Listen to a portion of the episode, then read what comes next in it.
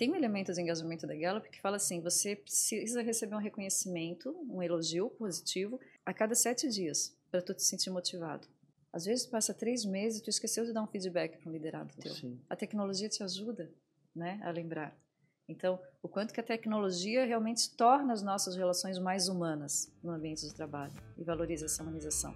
Eu quero também aproveitar, começar agradecendo os nossos parceiros. Né? Então, um grande abraço para o Delton, é, do LID aqui, presidente do LID em Santa Catarina, e também para o Davi Paz e Lima, né? Nossa, nosso, nosso assessor, assessor oficial. oficial de imprensa. Exatamente, da Paz e Lima Comunicação. Então, abraço aos nossos parceiros que iniciam essa jornada juntamente com a gente. Muita novidade, né, Dinho? Muita novidade. E... Vamos então para o papo de hoje, Ferrari? Vamos, tem uma, e mais uma novidade e um convidado especial aqui, uma convidada especial, Jimmy. Quem é? Exatamente, é? estamos recebendo hoje aqui a CEO da Vanguarden, a Isabel Matos, ela que também é vice-diretora da vertical People Tech da ACAT. Isabel, seja bem-vinda e obrigado por aceitar o nosso convite. Que delícia um convite assim de surpresa. Pois no é, grito, né? No grito, no grito. Como é que foi isso? Como é que chegou o convite para ti, para o pessoal saber que foi, não foi assim em cima do laço? Gente, eu, eu, eu me arrumando para vir para a CAT, que teve hoje o, o lançamento do Floripa Mais Tech. E, a, e recebo um WhatsApp, Isabel, quer participar de um podcast para falar sobre a People Tech? falei, bora lá, né? É Vamos. Isso aí. E aí, quando eu chego aqui, é para falar de mim também. Eu me surpreendi, assim, será? Será? Mas adorei. É quase um arquivo confidencial, já. É, e tu é pega de surpresa, assim, olha, agora revela quem tu és.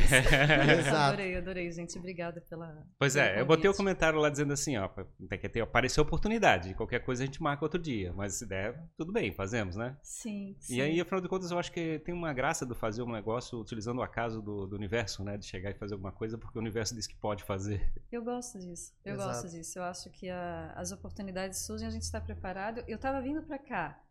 É, de repente, marcar uma agenda seria mais complicado depois. Sim, e sim. Tudo, tudo acontece na hora que é para acontecer. Já aproveitou amanhã, né? Já aproveitei, já e, aproveitei. Isabel, vamos começar pelo começo, assim. A gente gosta de conhecer a origem dos nossos convidados, né? Então, eu quero saber se você é daqui de Florianópolis, se não é, como é que tu começou nessa trajetória empreendedora. Então, eu falo que eu sou manezinha e sou bruxa, né? Ah, é? sou de Florianópolis, nasci aqui. É, sou a filha mais velha de cinco irmãos. E meus pais, meus irmãos, todos moram aqui ainda. E, e sou apaixonada por Florianópolis. Então, Não podia ser daqui. Somos. É, sou apaixonada. Então, assim, se eu pudesse escolher algum lugar para viver, eu viveria aqui. Então, minha vida começou aqui. E entrasse, é, que a gente está aqui no espaço da CAT, né? É uma área de, uma tecnologia. Entrasse em tecnologia, o que tu fizesse, o que tu buscasse quando da adolescência para o período mais jovem? Então, na verdade, a minha formação primeira é letras em italiano. É mesmo? Sim, Nossa. sim. Meus pais eram apaixonados por italiano e eles ouviam muitas músicas românticas italiano. E eu sempre quis ser professora de italiano e estudar italiano. Fui para a faculdade de letras em italiano. É, quando eu estava me formando, tudo se encaminhando para um mestrado, já estava dando aula ali na Federal, o, o meu pai, na época, perdeu o emprego e com a rescisão a gente resolveu montar um negócio de família. Foi onde eu comecei no empreendedorismo. Que legal. E em 94, a... Qual a idade, mais ou menos? Eu estava com 22 anos, 21 para 22 anos. Era o projeto da família? E o projeto da família era. A gente resolveu montar um. um na verdade, na época, todo mundo achava que ia ficar rico com buffet de sorvete. Estava começando a moda do buffet de sorvete. E aí a gente montou um buffet de sorvete ali na, na beira-mar de Florianópolis, bem pra, próxima. Hoje é o Botequim da Ilha, hum, bem ah, próximo ao, ao, ao shopping beira-mar. E a gente, e a gente assim, vai dar certo, né? Montamos tudo, uma maravilha. E no primeiro dia, assim, superou as nossas expectativas, porque quem tem amigos tem tudo, né? Sim, exato. Encheu de gente, sim, vai ser legal mesmo. Só que o que aconteceu? Um, a gente inaugurou dia 16 de dezembro e pouco antes do Natal aconteceu em Florianópolis algo que nunca aconteceu. Eu nasci aqui e nunca vi acontecer. Lua cheia, com maré alta, com uma chuva torrencial hum. e uma enchente na beira-mar. Vocês estavam aqui, vocês lembram? Ah, eu lembro, hum. eu estava passeando dentro do shopping, eu vi aquela água vertendo dentro do térreo do shopping. Gente, foi assustador, Sim. foi de repente, né? E os carros da, dos prédios ali que tinha garagem subterrânea, muita gente perdeu muita coisa, foi desesperador. Perdemos nossos freezers de sorvete. Ah, nossa senhora! Recém-inaugurado, a nossa, o nosso Natal foi o que que vai ser da nossa vida agora, né? Vocês não tentaram é, recuperar o ambiente da, como é que é dos equipamentos, coisa parecida, não conseguiram a gente, atrás? a gente até conseguiu um apoio do, do, da, do fornecedor de sorvete, ele repôs os freezers e nos ajudou, mas teve, teve um prejuízo grande. E aí a gente, é, nós somos na minha família três mulheres, mais a minha mãe quatro, e dois, nós somos as mais velhas, né, as Sim. irmãs, e depois vem os meninos. E a gente e a gente sabe cozinhar muito bem, sabia fazer doces, adorava, Sim. assim. Influência italiana, né? Comida italiana não, é, não tem não como é, ser diferente. Não, a, a, alegria da família é reunir para comer. Né? A minha mãe, assim, a minha mãe demonstra amor alimentando a gente. Né? Então é muito gostoso. Sempre que a gente vai em casa, tem bolo, tem café, tem sobremesa, tem tudo. E aí a gente resolveu então fazer um café colonial. Então nós montamos um café colonial e a, as senhoras ali da, da, da Beira-Mar adoraram o ambiente, que realmente a gente fazia tudo com muito capricho, acolhia claro. muito bem. E elas começaram a frequentar e foi e foi muito gostoso, só que a gente tinha uma, a gente não tinha um, um planejamento de negócio, mas eu era formada em letras, meu pai da área de tecnologia, onde eu comecei na tecnologia, né? Hum. meu pai, eu falo assim, que meu pai ele tem um talento futurista. Então, ele, quando eu era criança, a gente não tinha nem telefone em casa, porque vocês lembram que o telefone se declarava imposto de renda, uhum. né? Era um bem, era algo Sim. que era muito precioso. E o meu pai, ele, ele falava assim: vocês vão ver, minha filha, que no futuro as pessoas vão andar com o telefone na rua e não vai nem ter fio. A gente pensava, o pai é louco. então, meu pai sempre foi muito visionário, né? E ele trabalhava já com programação na Eletrosul aqui. E, então, ele era da programação, a, a minha mãe sempre foi dedicada à família, sempre cuidando muito dos filhos em casa. E eu, formada em letras, a irmã mais velha, e meus irmãos ainda, alguns no ensino médio, outros na universidade, e a gente estuda naquela, sem ter noção de gestão de negócios. E, e não teve nenhuma estratégia na montagem. E o negócio, dali a gente resolveu fazer, então, a gente não, não, não tinha noção de que o público que estava ali era um público que poderia pagar mais. E a gente pensava que o preço seria o diferencial. Sim. E o que não nos manteve. Claro. Não a conta manteve. não fechava. Não fechava. Então a gente então vamos fazer almoço também? Aí tu imagina um lugar nobre, né? Sim. E a gente colocou a, a cuba daquelas de churrascaria de beira de estrada. Aquele bifezinho. Com, com a água que aquece. Sim. E era fila, porque comida boa, realmente a comida era boa, e era fila de gente, mas a conta não fechava ainda. Sim. Então eu brinco que na época eu sempre odiei passar roupa, assim, uma coisa que eu odeio fazer é passar roupa. Uhum. Eu, e eu, uma vez eu passei no, na rua e vi uma moça passando roupa no prédio dela e eu senti inveja, porque eu ia de madrugada para o Ceasa, chegava em casa prepara, no, no restaurante preparava, eu não tinha mais vida própria, né? Era só em função daquilo. Eu já estava casada há cinco anos na época, engravidei. E foi a desculpa certa para sair. Eu acho que engravidei de propósito. para sossegar um pouquinho do. Uhum. E aí a gente, aí a gente parou com essa parte. Aí, a, na verdade, a família optou por encerrar isso. Aí meu pai voltou a trabalhar na área de tecnologia também. E a gente encerrou esse capítulo que eu sempre falei assim, que eu jamais queria, se eu pudesse arrancar uma página da nossa vida seria essa, porque foi muito sofrido para nossa família. Imagina. Foi um momento de muito sofrimento.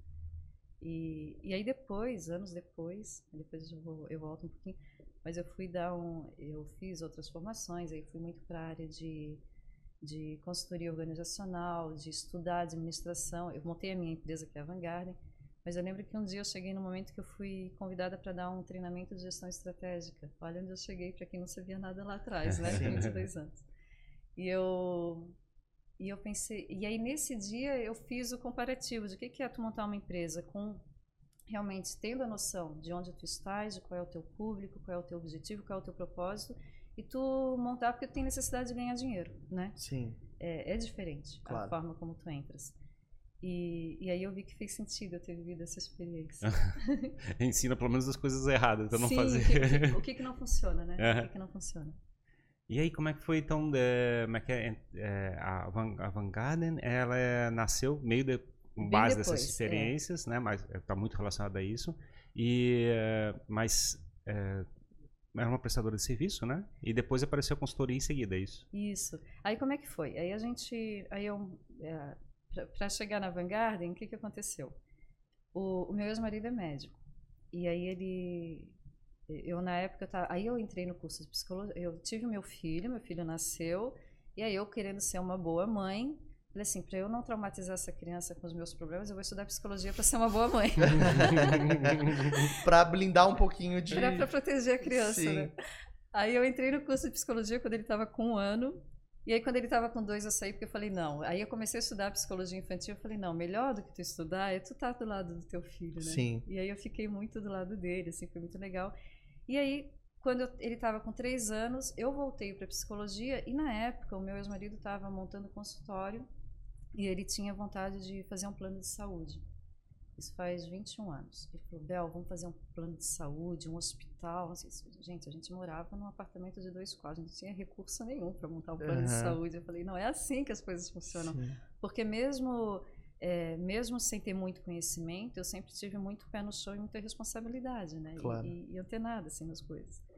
Eu falei, não, não é por aí. Quem sabe a gente faz então, porque os clientes dele pediam muito desconto na consulta clientes que queriam uma consulta com ele, mas que não tinham condições de pagar um plano de saúde nem um, um, um, uma consulta particular.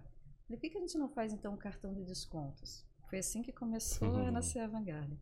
E nessa época surgiu também a Cidesk, é, sem a gente saber de um e de outro, a gente começou a, a, é, Era em paralelo, existia um movimento que parece que as pessoas vão tendo as mesmas ideias em momentos diferentes. Né? É, existe um inconsciente coletivo, existe assim, Existe um né? inconsciente coletivo, exatamente.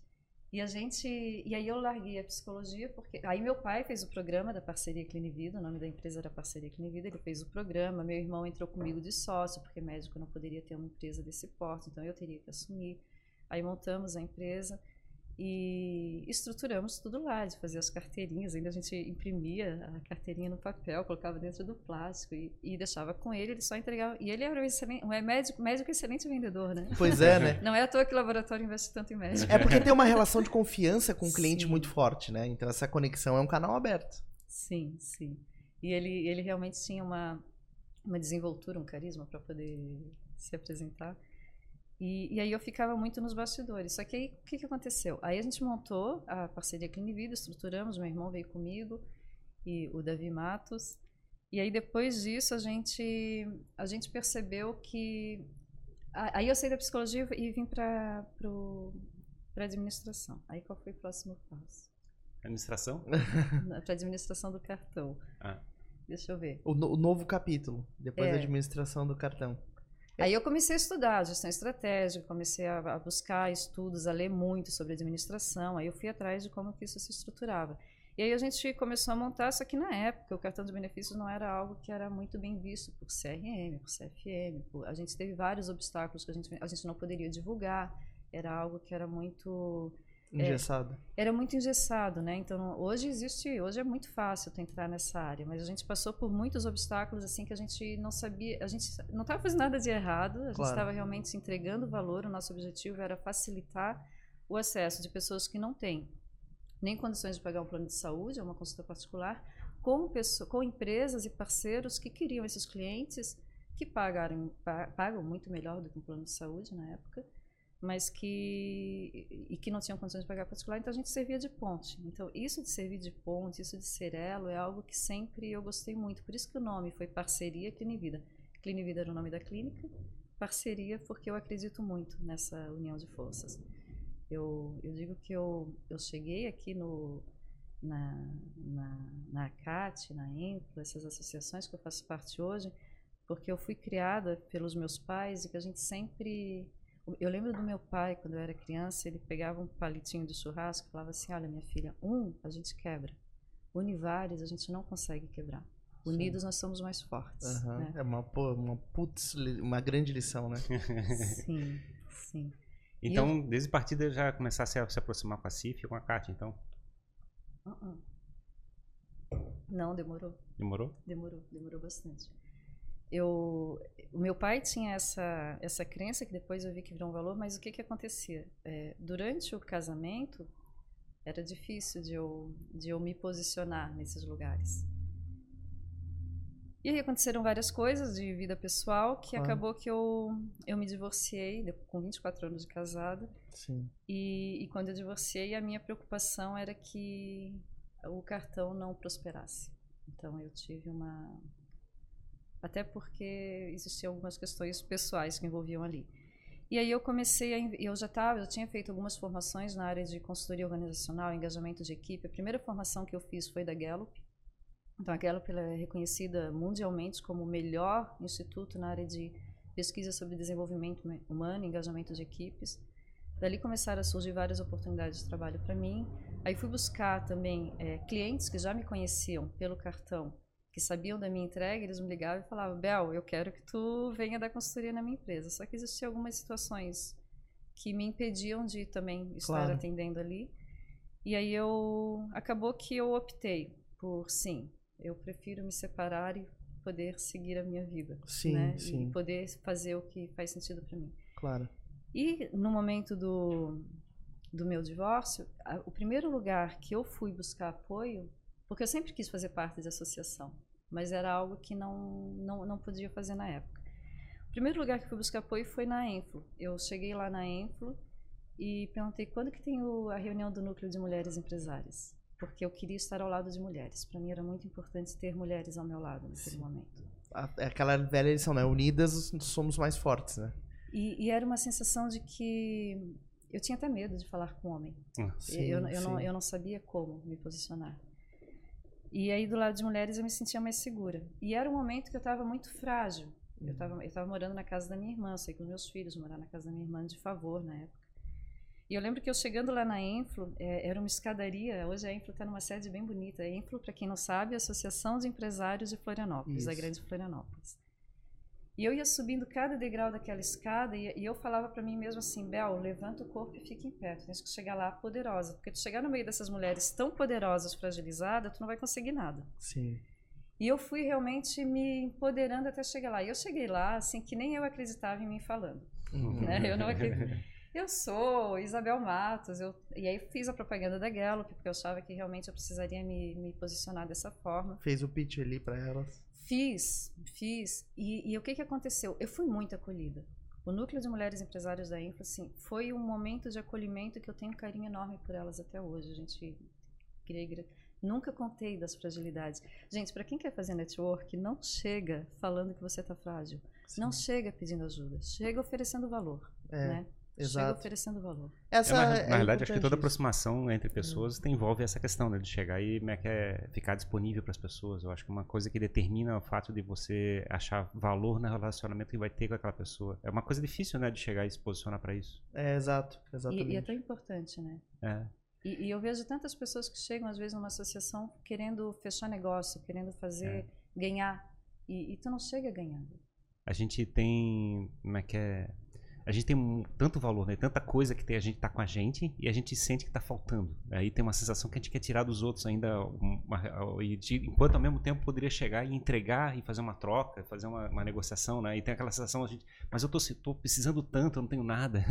Não é verdade? E, e, tem uma, uma máxima que eu, eu sempre falo nos meus treinamentos de liderança: ninguém é tão grande que não tenha nada para receber e nem tão pequeno que não tenha nada para dar, uhum, né? Sim. E a gente às vezes coloca nesse lugar pequeno de que eu não tenho nada para dar. E quando tu chega entregando, tu te percebe grande mesmo que tu esteja no momento mais frágil da tua vida. É que talvez no momento de fragilidade a gente se perca das nossas próprias capacidades, né? Você fica cego para enxergar o valor que existe em você. Então, talvez nesse momento, o primeiro passo é tentar se reencontrar, né? o que há, há em mim, que é intrínseco a mim, que é um valor que eu posso entregar, e aí assumir isso e aí sim buscar um networking, né? É verdade. Vocês leram o livro Picos e Vales? Não. De quem é? é eu, agora, que vergonha, né? Não, não, é um livro bem fininho que eu li no aeroporto em, em, esperando uma conexão. Vou buscar aqui, ó, pra gente Pega aí pra gente não é. passar vergonha, né? Pra honrar o autor. Sim. É uma historinha que ele conta que a moral da história, né?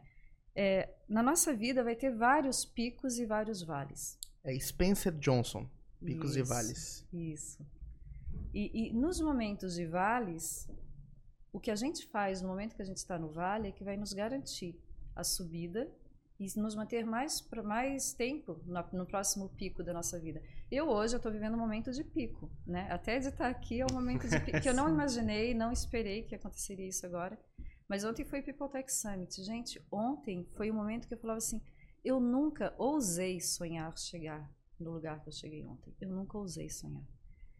E quando eu me via lá com tantas pessoas, com tantos abraços, com tanto carinho, com tanto impacto social que a gente está causando realmente, de tanta de realmente transformando a gestão de pessoas através desse ecossistema tão saudável de empresas de tecnologia que se unem para oferecer solução e que se dedicam durante um ano inteiro para poder criar esse, esses conteúdos de qualidade, que é, entregar um Startup Summit que traz tanta, um People Tech Summit, que traz tanta, tanta entrega de tantas dores que o RH tem e que não sabe como resolver, e as empresas nossas ali entregando, respondendo como que a gente resolve cada, cada, cada dor dessas, né?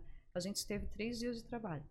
O primeiro foi sobre engajamento, o, terceiro, o segundo sobre humanização e o terceiro sobre trabalho híbrido. E para cada um desses dias tiveram profissionais assim, foram debates, foram bate-papos, foram CEOs, CFOs, é, pessoas de tecnologia, vários empresários vindo falando quanto que o engajamento gera resultado, quanto que a humanização é importante no ambiente de trabalho. E ontem assim foi o ápice que quando eu olho, isso. que eu olho lá o pico, o vale que eu estava, o que que eu fiz no meu momento de vale?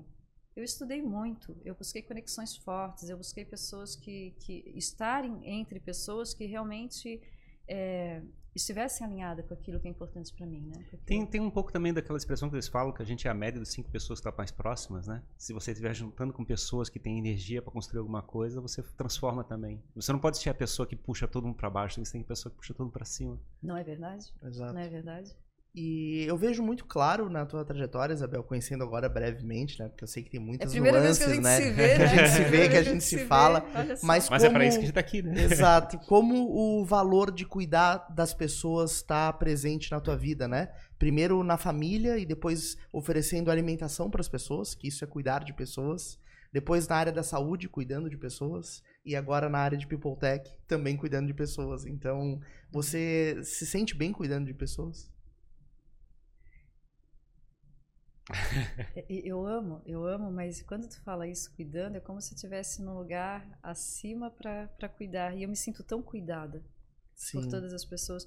Ontem no People Tech teve uma, uma palestra de um economista que ele falou que assim, várias pesquisas feitas no mundo sobre o nível de felicidade e um dos indicadores que verifica no nível de felicidade é o quanto que eu tenho um grupo que me apoia. E ontem eu vi que realmente o fato de eu estar aqui é porque eu tenho uma sociedade, eu, eu vivo numa sociedade hoje que oferece redes de apoio maravilhosas. Então, é, estar no meio que te acolhe, que te apoia, então assim, é como é, do, do núcleo de mulheres empresárias eu fui para o grupo Mulheres do Brasil, que é, que é da Luiz Helena Trajano, né, que fundou. É, era algo que eu amava e já admirava e, não, e achava que era muito difícil chegar lá. Fui convidada através do, desse núcleo para ir para o núcleo Mulheres do Brasil, pro Grupo Mulheres do Brasil. Quando entrei no Grupo Mulheres do Brasil com a Analisa Blando, que, que é a nossa a nossa presidente aqui em Florianópolis, né, líder do, do, do, do núcleo de Florianópolis, ela, a gente fazendo a reunião, de, também fui lá e me posicionei com ela me oferecendo, né, me oferecendo, porque eu já sabia como é que funcionavam as coisas. E na reunião, eu lembro na reunião de planejamento estratégico na casa dela, perguntou se, se eu queria assumir a liderança do combate à violência contra a mulher. Eu estava numa mesa assim, a minha vontade era me enfiar embaixo. Não, não, não, não, Mas... não quero, não quero. E aí teve um grupo de mulheres ali junto que falaram: Bel, a gente vai junto, não vai estar sozinha, a gente vai estar junto, porque eu tinha medo de olhar para isso, né? Era algo que para mim era muito, era, era difícil de olhar. E foi assim, foi uma experiência riquíssima riquíssima. E em pouco tempo eu estava dando. É, fui convidada para dar uma palestra no, no, no, TJ aqui de Santa Catarina, Tribunal de Justiça de Santa Catarina, para 400 pessoas que eram juízes, promotores, psicólogos. Eu, eu só pensava assim, a síndrome do impostor, né? Sim, exato. O que que eu tenho para falar para esse povo? E eu cheguei lá falando só sobre empatia, sobre o, a, uh, o impacto sistêmico da violência contra a mulher, o quanto que a gente tem que olhar para um todo, né? Claro. Esse negócio do síndrome do impostor é um troço engraçado, né? Uma, é uma justificativa para a gente não assumir riscos também, né? De certa forma, a gente chega a dizer que, ah, como é que é medo de, como é que é enfrentar o, as pessoas. Pois é, mas é engraçado, né, Fábio, porque eu, eu já estudei um pouco sobre esse síndrome do impostor, sabe o que que falam? Que só tem síndrome do impostor quem, quem realmente tem condições de as pessoas que, que têm o medo realmente, às vezes elas até se posicionam muito poderosas, mas na hora não conseguem entregar. Sim. Não sei se faz sentido para ti. Uhum. É, eu vi assim, As pessoas que têm Meryl síndrome de Streep sofre de síndrome de impostor e ela fala que um dia vão descobrir que ela não é uma boa atriz. Uhum. Ela, ela tem assim. Eu, às vezes, sinto assim, um dia vão descobrir que eu sou uma fraude. É que o, eu, e aí eu aqui tô revelando, né? Claro, claro. Mas eu acho que todo mundo tem isso, né? Eu também sinto isso todos os dias, eu penso sobre Hum, isso. né? E é engraçado porque às vezes esse medo, né, de você se preocupar em ser capaz de dar conta de um desafio, é, te faz se preparar melhor para esse desafio, né? É verdade. De dar mais atenção para isso. Uhum. Porque quando você entra num jogo que você sente que tá tudo muito ganho, não te dá. é, você acaba perdendo um pouquinho da energia de. Ah, não, preciso me dedicar para fazer isso aqui acontecer. É verdade. E Mas esse receio de chegar e como é que é, assumir riscos, né? De chegar e ficar é, como é que é, sempre com- como é que é, não fazendo todo o movimento possível, porque assim, vai que me descobrem que eu tô fazendo uma coisa que eu não podia, né? Então, esse, esse, esse lado que eu acho engraçado, porque a gente. É uma autossabotagem, né? A gente fabrica esses, esses empecilhos para a gente construir alguma coisa. E, e a gente tem aqueles receios também dos feedbacks, né? Das pessoas, né? Ele faz aquele comentário, ele fez, ele usou aquela palavra. Será que ele tá chegando e falando que, como é que é, aqui? Ele viu que eu sou o impostor de fato, né? Ele começa a fa- fazer toda uma. Deduções, né? É que a imaginação é uma imaginação folha em branco, boa né? sua. Sim, sim. E o nosso crítico é muito alto, né? Ele Muito fica alto. gritando lá dentro da gente. Muito alto. Principalmente quando você tá num momento de fragilidade também, né? Isso fica pior ainda, né? Sim. Porque daí você não consegue encontrar É. dentro de si força, né? Eu me lembro também do filme da como é que é, Jim Carrey, que falava como é que é, de, que ele não podia falar não, né, para as coisas. Que, Ai, lembro desse filme. Uhum. lembra? lembro. E eu acho engraçado esse lado de você chegar e dizer, não, não, como é que é, se aparecer oportunidade, eu assumo, vou, vou, vou assumindo tudo, vou dando sim para tudo. E vai assumindo, e apesar dos riscos, apesar dos medos e os receios de que as pessoas não vão reconhecer o teu trabalho, mas você, o fato de você se oferecer e ajudar, é, determina, como é que é, de repente, o teu, teu sucesso, o teu impacto. É, exato, exato. É tipo assim, a gente convida para um podcast na gritaria, né? Chega e diz Aí assim... a pessoa vem, aí ela acha que vai falar da Peopletech e fala que é pra falar da vida. Quando eu vejo, eu tô revelando aqui pra todo mundo coisas que eu nunca contei. Tem amigos que vão falar, sério, velho? Mas isso acontece muito no Jogando pra Plateia, sabia? E é tão legal porque a gente às vezes recebe, eh, rotineiramente, na verdade, a gente recebe feedbacks de convidados. Eh, de olha só as pessoas, o que as pessoas falaram, meus amigos comentaram, a gente manda print, né? É, do pessoal comentando, como repercute positivamente, assim, as pessoas conhecerem mais a fundo quem é, né? Às vezes a gente convive com pessoas no dia a dia e não tem dimensão da história, da trajetória daquela pessoa, né? E eu tô pensando, te ouvindo aqui, eu tô pensando, é, realmente é o poder da vulnerabilidade, né? É, Porque quando a gente está nesse lugar de, de assumir, de se posicionar, de. Ninguém aqui na CAT sonha, né? Muitas Sim. coisas. É, tu, tu é vista como a poderosa, tu és vista Isso. como grande, tu és vista às vezes como. é, outro dia eu falei pra Analisa, né, que eu tava lá na, na casa do gente É o poder do título, né? Você dá o é título poder da pessoa. título e a pessoa acha que ela te vê e te imagina e aí depois tu mas assim é, é aí vem a síndrome do impostor né a gente não é pequeno né a gente é do tamanho que a gente é exato. a gente é do tamanho que a gente é nem maior e nem menor então quando a gente eu penso assim hoje que eu sei que eu sou uma mulher que é admirada por, por muitas mulheres e por outras pessoas que eu sei que elas me admiram e, e- e eu recebo muitos feedbacks assim até por muitos treinamentos eu atendo empresas do Brasil inteiro hoje né então muitas empresas realmente que que, que conhecem o meu lado profissional e esse não né? Sim, e esse sim. não eu, como que eu cheguei aqui na hora que tu fala para uma pessoa que não é fácil, que tu teve momentos difíceis, que tu teve momentos que tu precisou erguer a cabeça sem força para segurar a cabeça em cima dos ombros, mas tu precisa manter ela, ela firme. E tu vai lá e tu te posiciona e tu te e tu cria uma rede de apoio de pessoas que estão lá dispostas para te apoiar, mas não para apoiar uma vítima, Claro. né? O papel de vítima é um papel que, que não contribui com ninguém. Pois é, o lado de vítima, a gente. Por que, que isso existe, né? existe, né? Eu- A leitura que eu faço do- do- da posição de vítima é que você está é, é que tá buscando pena das pessoas, né? E como é, como é ruim, né? Receber a pena, né? E assim, pa- parece como sendo uma estratégia que a gente pensa que é vencedora, mas eh, Não. É a porque... gente fala até digno de pena, né? Tipo assim, ela tem uma expressão né, que fala digno É. de pena.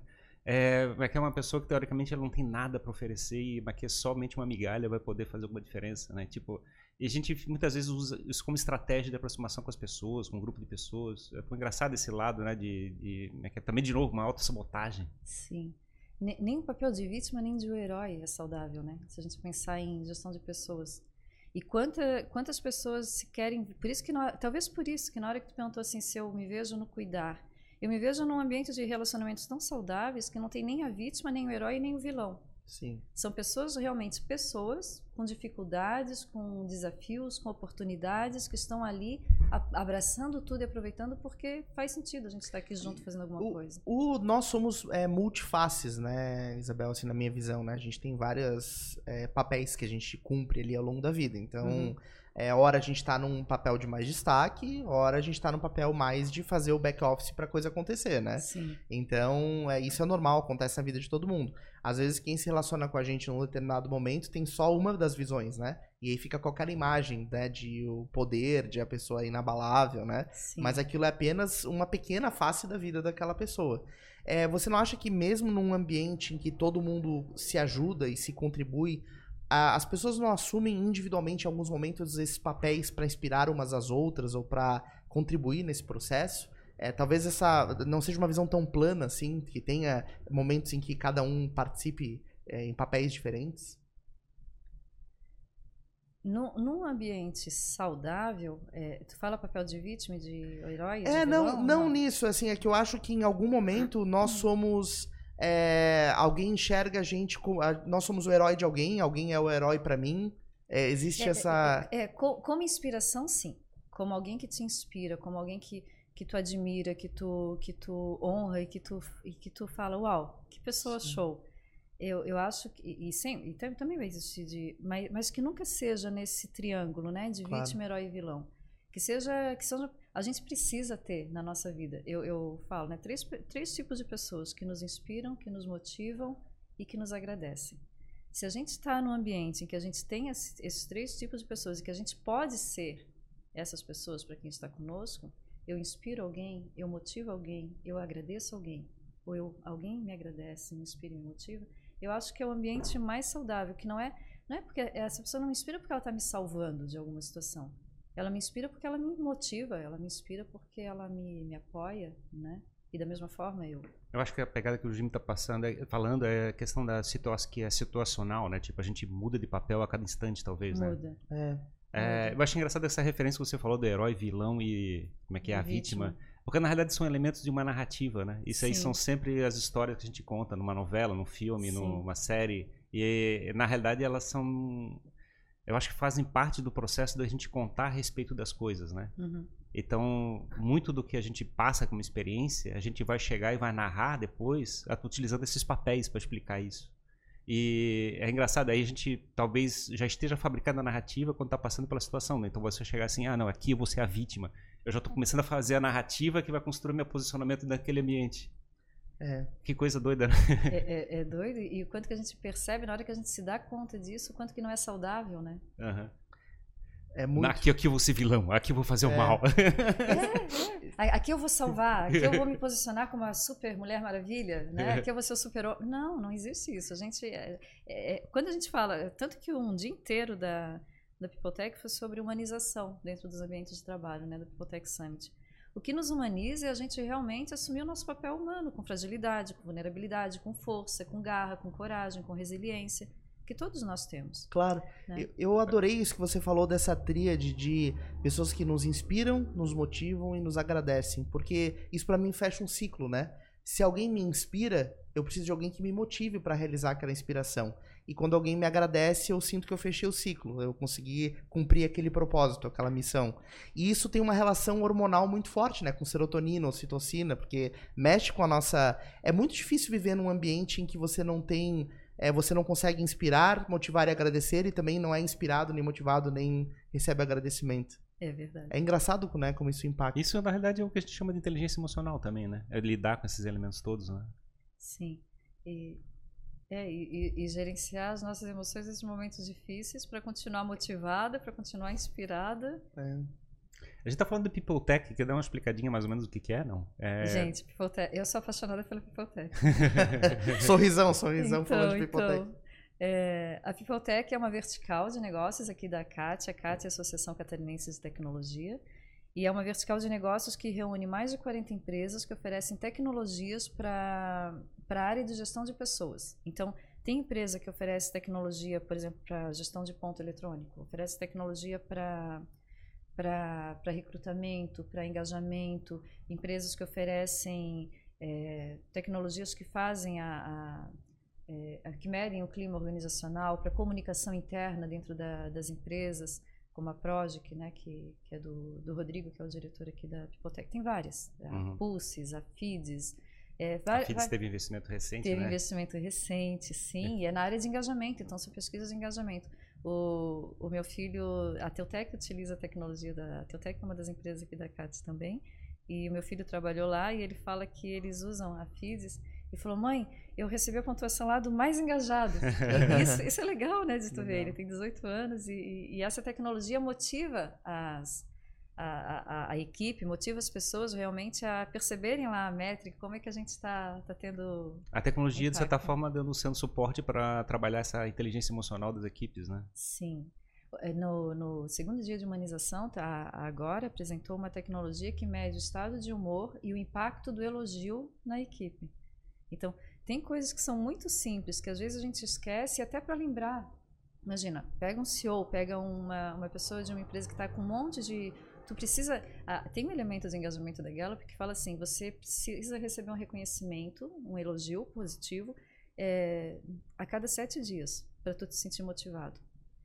Às vezes passa três meses e tu esqueceu de dar um feedback para um liderado teu. Sim. A tecnologia te ajuda né, a lembrar. Então, o quanto que a tecnologia realmente torna as nossas relações mais humanas no ambiente de trabalho e valoriza essa humanização. Então, essas 45 empresas, acho que já tem 45 da Pipotec, se unem para realmente, dentro de um ecossistema muito saudável, em que a gente se complementa e que às vezes pensa que é concorrente, não é concorrente, a gente se une para poder ganhar mais mercado, né, juntas. E aí, essa semana teve evento da People, é, People Summit, né? People Tech Summit. People Tech uhum, Summit. Uhum. E como é que foi isso? Quantas pessoas participaram? Como é que foi, foi isso? lindo. A nossa meta era 5 mil inscritos online, tivemos 5.800. Então, várias pessoas postando e comentando, assim, enquanto... Porque foram dois dias e meios online, é, o terceira, é a terceira edição do People Tech Summit, que acontece todos os anos. Então, até ano passado foi 100% online o tempo todo. Esse ano a gente se arriscou para fazer uma parte presencial. Acabou a pandemia, todo mundo com vontade de abraçar, né? Uhum. Então a gente fez. É, então foram mais de 5.800 inscritos, a gente teve picos de 700 pessoas nos acompanhando, porque a gente sabe que tem os inscritos que vão assistir depois, que não conseguem assistir no momento, imagina, terça, quarta e quinta, né? RH trabalha, né? Tá, tá na... Mas teve pessoas que conseguiram conciliar. E 500 pessoas interagindo com a gente ali o tempo todo, assistindo, comentando. É, foi muito rico, assim, é uma sensação de realização muito grande, de que realmente foi um conteúdo de muito valor que nós entregamos. E aí ontem foi a cereja do bolo, com o nosso encontro presencial, em que a gente reuniu 200 líderes. Então, a nossa ideia é que realmente esse espaço menor para 200 lideranças para fazer network, para a gente poder realmente se conectar. E aí ontem foi totalmente falado sobre trabalho híbrido e também trouxemos né, um pouco do engajamento e humanização, que não tem como separar. É impressionante como a gente está conseguindo transformar o nosso ambiente de, como é que é, de inovação de, de, e também de pessoas aqui na nossa região, aqui através de todas essas iniciativas que a gente tem feito através da CAT, através também das outras associações, né? Mas é impressionante como a gente está fazendo essa transformação. Não, não, não, é tipo uma iniciativa de uma empresa, né? É uma iniciativa que um grupo de pessoas estão chegando e transformando o ambiente onde estão vivendo. Sim, sim. E transforma mesmo, né?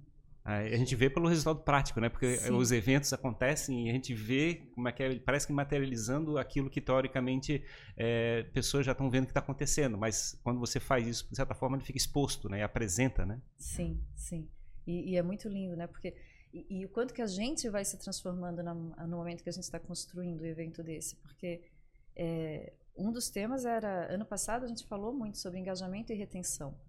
Com o People Tech Summit, com tudo que veio de reflexão, de de, de impacto de tudo que a gente fala, não, não vamos mais falar em retenção. Uhum. Vamos falar em engajamento. Porque o que, que é reter? Reter é segurar para si, né? É, e, e é pessoas, é possessivo, é uma expressão é, possessiva. Não é, não é? E as pessoas querem ser livres. Cada vez mais, à medida que a gente evolui, a gente quer ter liberdade de poder estar num lugar que faça uhum. sentido, de estar com pessoas que realmente se conectam com a gente. E, e, tu honrar que o teu colaborador, que a pessoa que trabalha contigo, a pessoa que trabalha contigo, ela está ali naquele momento, ela está engajada, ela está envolvida emocionalmente, ela está contribuindo contigo.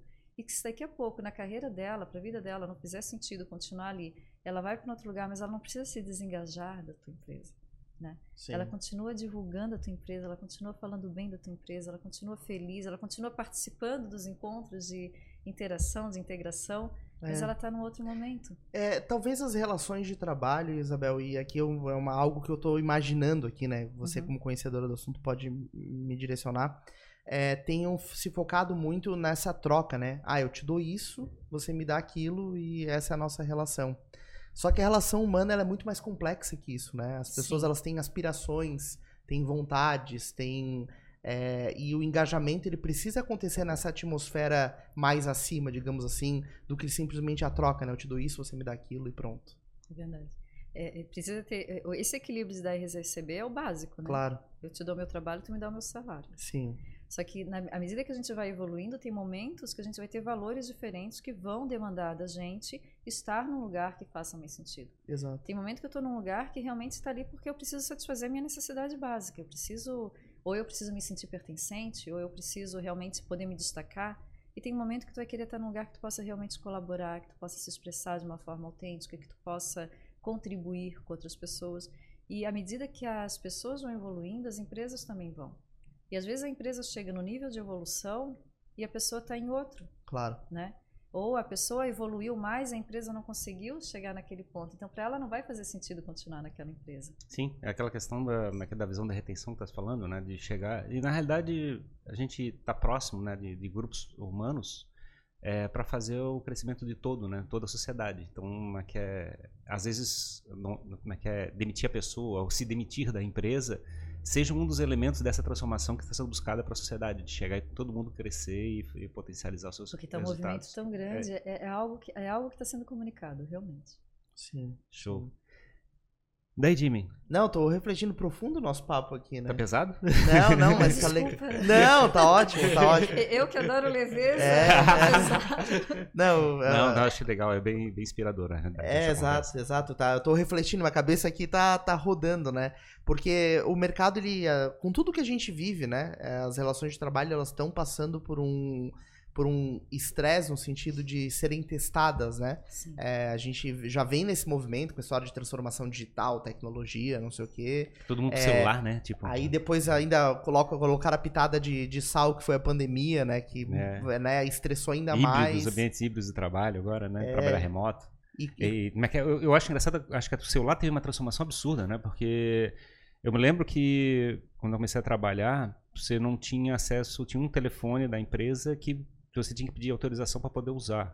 Uhum. E aí você não tinha contato com o mundo exterior. Você ficava dentro do ambiente de trabalho com a cabeça totalmente voltada para aquilo. O pessoal que era rebelde pegava e levava jornal para dentro da empresa para poder ler alguma coisa que saísse do ambiente de trabalho, né? Tipo, achava engraçado assim, tipo, Sim. é tipo uma, uma que a tua, tua, prisão, um tua cabeça tá, tá presa dentro do ambiente, né? Eu acho tão engraçado essa, essa sensação.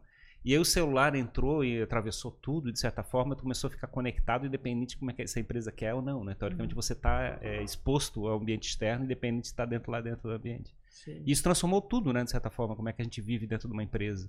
A empresa teve que se reinventar, se trabalhar esses outros lados. E agora a gente não, teoricamente não precisa nem ficar mais no espaço físico da empresa, caminhando teoricamente para trabalhar em, em ambientes remotos. Quer dizer, já era difícil a gente ficar com a cabeça é, é, totalmente voltada para a empresa, a gente já ficava dividido por causa do celular. Agora a gente já consegue ficar literalmente como é que é fora da empresa, pensando totalmente fora da empresa e como é que é só em determinados momentos fazendo as entregas que a empresa está tá precisando. E aí os gestores têm que aprender a lidar com toda essa mudança é, tá mas, mas eu acho que isso é uma, uma visão que tem que mudar, Ferrari, porque não, acho que não é só fazendo as entregas. O fato do colaborador estar tá no ambiente externo, né, a pessoa está fora, ela também enxerga outras coisas que vão beneficiar a empresa, que dentro da empresa ela não enxergava.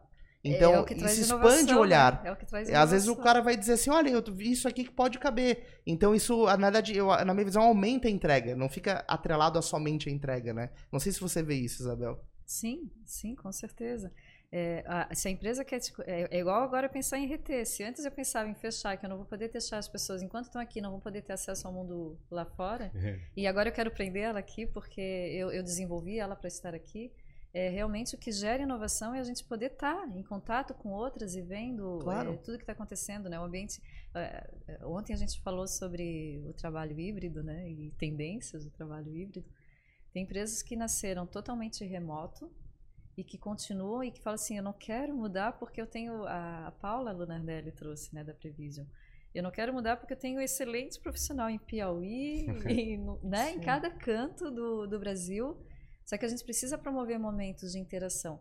E o metaverso pode ser um momento de interação super é, divertido para o remoto. Mas não é que eu vou mudar o presencial para o metaverso. Sim. Eu vou melhorar o que é o que está no, no, no, digital já para ter interações mais humanas, mas a gente vai continuar querendo se encontrar uhum. em alguns momentos. Então, Sim. é a tecnologia sempre assim, melhorando as relações sem dar passos para trás. Né? É, a gente, vai, a gente vai descobrir agora, daqui a 10, 20 anos, o que, que vai acontecer de fato, né? Tipo, o que, que foi o resultado dessa transformação que está sendo provocada. Exato, exatamente. E, e estarão acontecendo outras. Né? é, acontecendo outras. Exatamente. É, e cada vez mais é isso, né? As pessoas vão estar próximas de iniciativas que façam sentido para a vida delas, né? Uhum. E não só o trabalho como algo que eu preciso fazer para sobreviver. É, tem que ser maior que isso, né? Até para a pessoa estar tá pensando o tempo todo naquilo que ela está envolvida, naquela iniciativa, né? Tá, tá realmente aquilo fazer parte da vida dela, né?